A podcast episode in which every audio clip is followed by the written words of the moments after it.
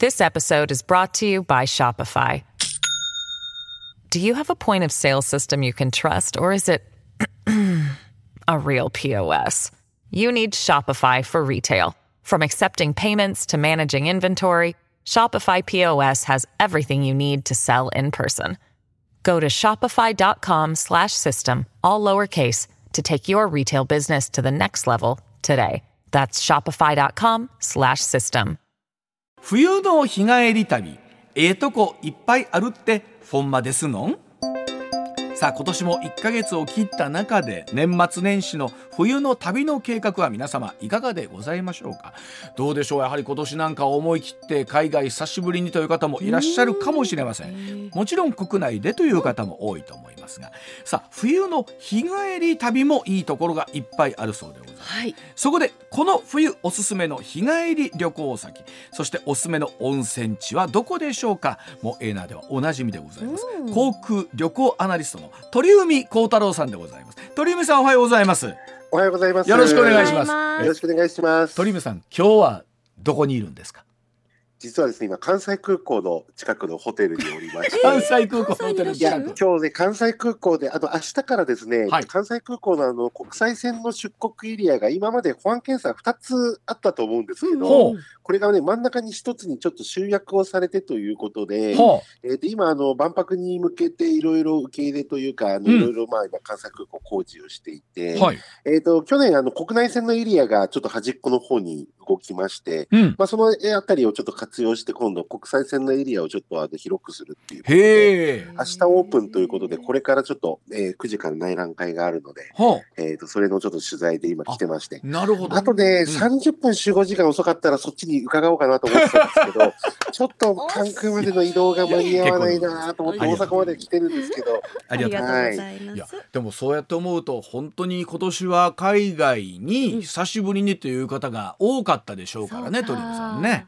ん。そうですね。それでもまだ日本人のあの出国の戻りっていうのがまだ6割程度にとどまってまして、うん。はい、やっぱり円安と物価高の影響は大きいですね。そうで僕ちょっと先週オーストラリアのパースというところに行ってたんですけほど、はい、あのーやっぱり物価高いなと思いながら、はい、旅行はしてましたね。そうですか。ちょっと朝ごはんでもうあの食べちゃうと3000円ぐらい普通に。えどんな豪勢な朝ごはん？いやいや量産合成でもない普通にあの東京で1500円ぐらいのものが3000円ぐらいかなやっ。ぱりそうですかやっぱ円安なのかと海外の物価高ああー。ーそう逆はすごいですよね。インバウンドに関してはもう先月の時点でコロナ前のうん。水準をすでに上回ってますし、うん。それをまだ中国からの観光客が4割ぐらいしか戻ってないにもかかわらずうん。上回ってるっていうことですから、もうそれ以外の国の方がもうものすごい来てるっていう状況本当でもなんかあの皆さん本当に楽しそうにお買い物されてますもん。ね安いって感じるんだろうなと思って。あのそれで言うと鳥海さんあの国年末年始のねい。わゆるこの旅行先みたいなところっていうのは、うん。だいぶ変わってきたんですか？えーっとそのえええ絵面というかこう図式みたいなものは。えーとですね、結構ね、コロナ禍に近い感じのものもありまして、というのはさっき言った通り、そのハワイとかもお出かけになる方、今年は結構いらっしゃるんですけど、それでもコロナ前の水準には戻らないので、うんやっぱりあのリゾートホテル沖縄とかのですね、それからあと九州の温泉とか、うんうん。まあそういったところは多分コロナ前よりも値段高いかなと。はあそうですか。なのではあ。今回で言うと、まずその5類になって初めての年末年始だとそうですよね。いうことうん。それからあとインバウンド外国人の観光客がもう、えーコロナ前以上に戻ってるってこと。うん。それとあと外国に、えーと年末年始海外旅行に行ってた人のまだ半分は行っていないので、うん。その人たちが国内旅行に出かけるっていう需要とで、これで多分今年はすごいことになっているので、今お得に行くのは日帰りかなっていうのはありますね。そうなんですね。でだ。日帰りは例えばまあ出発地にもよりますけどこれ関西でお聞きの方がまあうん多いという前提で、関西からだとどうなんですか？日帰りっていうと。いや、もう、あのーいろんなところに当然新幹線も飛行機もありますので、うん LCC もあって行くことできますけど、うんまず最初お伝えしたいのが東京ですね。東京？はい。ちょっとね、東京がですね、僕もまあ東京に普段住んでるんですけど、はいはい。うん。今の時期なら、うんちょっとこの 1, 1, 週1週、2週ぐらいの間だったら東京がいいかなと。え、なになに何があるんですか？なんでなんで？ないや、今、イチョウ並木が、あの、外苑のですね、神宮外苑のイチョウ並木が、はい。うん。本当に素晴らしく綺麗で、うん。でまず、イチョウのライトアップが見れるっていうのが一つと、ほう。で、その後にそのまま、えー六本木の東京ミッドタウンとか、あと、うん表参道ですね。ここの夜景のイルミネーションがもう始まりましたんで、ほで、ルミナリエは今年、来年ですよね。今年開催12月はなくて。年明けの開催になるので、はいちょっとこのイルミネーションをやっぱりしっかり楽しむの、やっぱり今東京すごいなと。あ、そうですかこ。こはね、日帰りで行くのがありかな日帰り？と、日帰るということは何ですか？ウイイルミネーション見てたらね、うん夜帰大丈れない夫です。えだって今、のぞみの最終は21時24分ですし、あで昨日、今僕もあの夜8時半の飛行機で、えー、と来ました。昨日あの6時ぐらいまで表参道いたんですけど、うん本当にもう真っ暗です。そうか大丈夫です。おそっかひ日の入りがそうか日の入りが早いから早いから。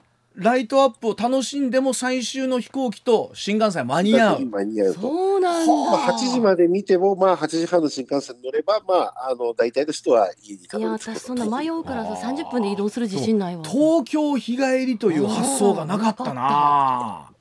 いや、もう今、ホテル代が本当に上がってますから。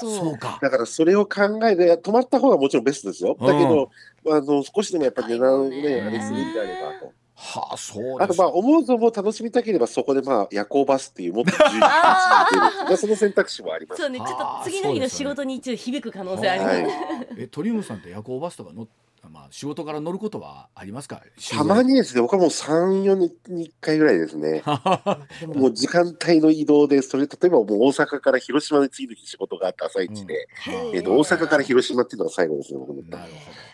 えはい。ええーとそれでいうと温泉地でいうとどうですか？関西温泉地はですね、うん。僕が大好きな兵庫県の城崎温泉。あ、城崎。いいですうん。ねここがね、もうすでに11月6日に、えー松葉ガニが解禁されてますのはい。で。はい、なので、あのー去年よりはちょっと、まあ、料金的には、去年がすごかったんで、値段が。うん。まあ、そこよりはちょっと落ち着いてるかなって感じ。まあ、安くはないですけ今ど、カニが豊漁だなんてニュースもそうですね、カニがまあ豊漁っていうところもあるので、うん。今年というか、もうやっぱこの時期はやっぱカニを食べに行くっていうそうでしょうことで、ね。うん。うん。カニもね、十分日帰りで食べに行くことできますので、うんうんはいでも、城崎も兵庫県ですけども、うん。あのー、3時間ぐらい、そう東京に行くのとは変わらない、時間だけ見ればね、うん。まあ、値段的にはもう断然安いです。あと、まあ、ね、道路もすごい整備されて、そうですよね。うん。なので、城崎でちょっとゆっくりしてとか、結構あとね、あの電車で行かれて、うんえーとまあ、そういう自転車、レンタサイクルとかもありますし、あと、まあ、電動の、うんえーなんかス電動スクーターみたいなのもあるのではいはいありますね。うんはい、僕もそれ借りて乗ったことありますけど、ちょっとそういうので回るっていうのも楽しいですね。ああそうですか。あと島根に行かれたんですか？あそうなんですよ、島根もですね、えー、と出雲大社とか、あと、まあ、足立美術館、庭園が綺麗なところがあるんですけど、うん。でここをおすすめする理由っていうのが、うん。えー、と島根県に関しては、実はですね、うん日本で一番インバウンドが少ないと。ああそうなんですか。人気 This episode is brought to you by Shopify. Do you have a point of sale system you can trust, or is it a real POS? You need Shopify for retail. From accepting payments to managing inventory, Shopify POS has everything you need to sell in person.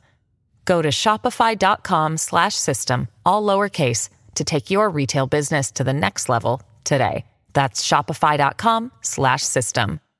はいそうだから、に見えてオーバーツーリズムと無縁であると。へえ。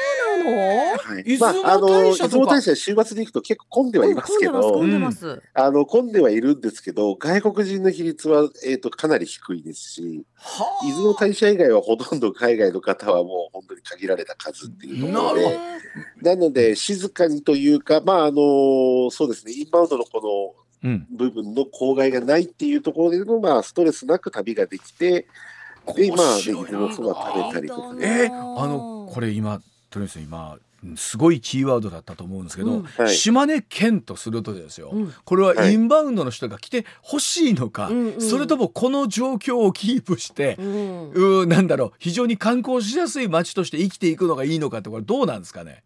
いや、本当にインバウンド欲しいと思ってますよ。それは欲しい、うん。欲しいとは思って。でも、こうん。僕の立場からすると、うん。やっぱり静かな観光地に出かけたいっていいやう、これはそれはありますよっていう、多分もう東京もそうですし、大阪、京都なんかは、例えば今までいつも通ってた飲食店がもう外国の方でいっぱいになっちゃって、入れなくなったお店って多分皆さん、あると思うんですけどありますね。で、まだそこが全然ないですから、この間もこの出雲そばのお店並んでましたけど、あの30分、まあ30分じゃない、1時間ぐらい並びましたけど、えでも並んでるもう9割5分は日本人ですね。そんな人気のはところがあるんですね。いや、もう、あの、やっぱり週末はかなり混み合ってますよね。あ。はあそうか。でも出雲大社はその外国の方にはまだそんなに意外と知られてなかったりするんですかね？そうですね。まあ、出雲大社自体の名前は知ってる方も多いかもしれないですけど、うん。やっぱり遠いという部分っていうのがあって、なかなか訪れる機会が少ないのかなと。あー。でもその意味で言うと関西からでも島根はまあね近いですから、うんうんうん。あのその距離的にはね、うん。はい。うんあの島根ちょっとおすすめなんですね。そうですね。あの、のんびり旅行したい人にというのと、うんはい。はい、そういったところ、特にあの外国人が見慣れすぎてて、ちょっとなんか静かなところに行きたいっていう感じの時におすすめかなと。これすいませんあの鳥海さんインバウンドのオーバーツーリズムみたいな今年よく言われるようになりましたけどこれははい。観光地の皆さんにとってはどっちなんですかね、うんいや、基本的に観光地にとってはプラスですよね。ううん。んやっぱりそこでお金を落としてもらうっていうこと、それとあと、まあ、あのし僕がまあ取材している宿泊業界っていうのは、やっぱりホテルの価格が高騰するってことは、うん。はい、我々あの旅行者としては厳しいですけど、はいうん。経営者側からすればやっぱり単価が上がって、そね。まあ、その分従業員に還元できる、うん。まあ、それ以前にはい。まあコロナ禍でお金もたくさん借りてるので、うん。まあ、まずはその返済っていうのもしなければいけないっていうのがありますけど、はい。でただ僕もあの先週京都行きましたけど、やっぱり京都の紅葉すごいですし、もうバスも乗り切れないとか、う。ん。交通渋。滞とか、うん。やっぱりね、あの住んでる人が結構やっぱり大変っていうところの、うん。だその部分のうーんの価値観というか、まあ、その見方っていうのがやっぱり人によって変わってくるっていうのはありますよね。確かにそうですよね。あのホテルの値段とかがこんなに変わってくるのってあのむ一昔前はちょっとほら鳥海さん考えられなかったとこあるじゃないですか。はい、うんうん今本当高いですもんね単純にね。うん。そうですね、もう下手すると本当に京都なんかでも、この間先週、あのさん11月の連休の飛び石の時なんかはもう、ビジネスホテルで2万5千円とか、普通に出てましたからね、京都なんかは。あー。えだやっぱり1万円超えてくると、日本人が動かなくなってきちゃうかなあーそうですよね。ところがあってね、やっぱり若い人がそうすると旅行できなくなっちゃうっていうのが一番のちょっとやっぱり懸念かなっていうところがありますよね。したらなんか今おっしゃった適正価格でって適正なんだろうなこううん比較的気楽にうん。行けるってやっぱりその日帰りになるわけですかそれでいうと。そうですね、日帰りであれば電車代とかね、バス代とかだけで済みますので、うん。まあそういったところで朝早くから動いて夜遅く帰るとか、うん。うん。あとはでも、ね、ビジネスホテルとかでもう本当に値段頻繁にチェックして、うん。安いと思ったらそこで予約すると、ちょっと値段が合わないと思ったらまあ日帰りにするとか、うん。その辺も臨機応変に考えてもいいのではないかなっていう感じもありますけど、ね。あの今日今日帰りとかというところの前提でお聞きして東京ないそれから城崎出ましたけど、ちなみに鳥海さんが個人的に注目されている観光スポットってあとはどっかあるんですか他に、うんうんうんそれ以外のそうです。そうですね、まあ、個人的に言うと、ちょっとゆっくり行きたいの屋久島ですかね。屋久島はい。ちょっと最近行けてないので、やっぱり世界遺産登録されていて、うん。で温泉が結構いっぱいあるんですよ。屋久島確かに。うんうんうん。そうあそこ結構塩分が強めの温泉があったりとかで、うん。あそこにちょっとのんびりしながら、なんか本当はトレッキングとかっていうのもすごい楽しいかなっていうはあなんか。鳥海さんとトレッキングがなんかこう合わないような合うようなみたいな感じがあります。けどあそうなんですねでも鳥海さんが言うとほら途端にちょっとブームになっちゃう可能性があるじゃない。いやいやいやいやよしそんなことはないですけどじゃあ屋久島いいかもってって。ななりますから、うんただ個人的にはちょっと屋久島にというところで、はい。あそう。あのそれで言うとどうですか？ちょっと早いですけど来年のねなんか旅行のトレンドみたいなものってなんかお感じになるとかあります？20 2024年はみたいなのだから来年はどれだけ海外旅行が復活するかになってくると思うんですよね。うん。円安の水準がこのままだと多分今のままですし、うん。もう少し120円、130円ぐらいまで戻ってくれば、うん。海外旅行の復活っていうところが出てくるかなと。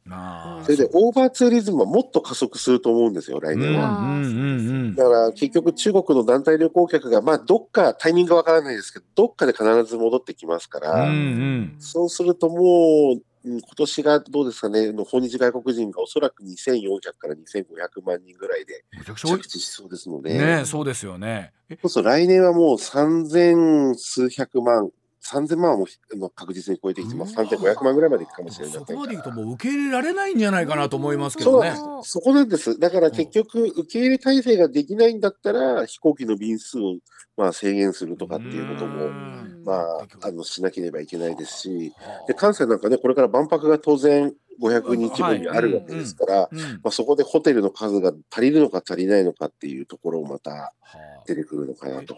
ちなみに鳥海さん今年はさっきオーストラリア行ったっておっしゃってましたけどああとちなみにどっか行かれたんですか海外は？あ、えっ、と、その前の週に香港の方に、香港。久しぶりに5年ぶりぐらいに行ってきましたけど、はい。はい、やっぱり美味しい食を求めて、うん。いや、もっと変わってるかなと思ってたんですけど、あのーそんなに変わってなくて、えっ、と、昔ってながら店もほとんど8割ぐらいはやってたかなっていう感じで、ハワイは行かれたんですか？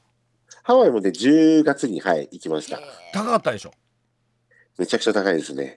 もうやっぱりできるだけ食事もですね、外食を減らしまして、テイクアウトとか、あとコンビニで買ってとか、何回かは、あの、もちろんちゃんとレストランに行く日もありますけど、そうね取材も兼ねてね。全部、全部行っちゃうともうさすがにパンクするので、そうやろあの、テイクアウトを結構覚えましたね。ねえ。そこの店のテイクアウトのマグロ丼が美味しいとか、うどんが美味しいとでもか。難しいね。せっかくハワイに行ってね、うん。羽伸ばしたいとかゆっくりしたいのに財布と相談したらいけないっていういや、でもホテルさえしっかり選べ選べば、もうハワイにいるだけで幸せになれるので、あー確かにだけでっていうことでなので、もう、あの一番のその欲は満たせてますので、大丈夫です。行きたいなハワイ、ね、今ちょっとかハワイの風を感じましたね鳥海さんの言葉からあとは城崎温泉か、えっと、おすすめは島根。島根わかりました。あと東京日帰り、はいありがとうございます。あと島もいいよ東京もですね。はい。ありがとうございます。はい。ありがとうございました。今週もどうも。ありがとうございましたありがとうございました。ありがとうございました。現金総額20万円プレゼントのお知らせでございます。MBS ラジオ上泉雄一のエーナーでは12月4日月曜日から8日の金曜日まで日頃ご愛顧いただいている感謝を込めて現金2万円を10人の方にプレゼントいたします。こちら YouTube やポッドキャストではなくラジオとラジコの限定企画です。応募方法など詳しくは12月4日月曜日から8日金曜日までの MBS ラジオ上泉雄一のエーナーでお伝えいたしますぜひご参加ください MBS アナウンサーの松井愛です。アラフィフアナウンサーが少し込み入った話しちゃってます。誰とどんな話をしよっかなついつい言い過ぎちゃうかも。アラフィフアナウンサー松井愛の少し愛して込み入った話は毎週土曜日正午に更新聞いてね。あ、フォローも絶対絶対してね。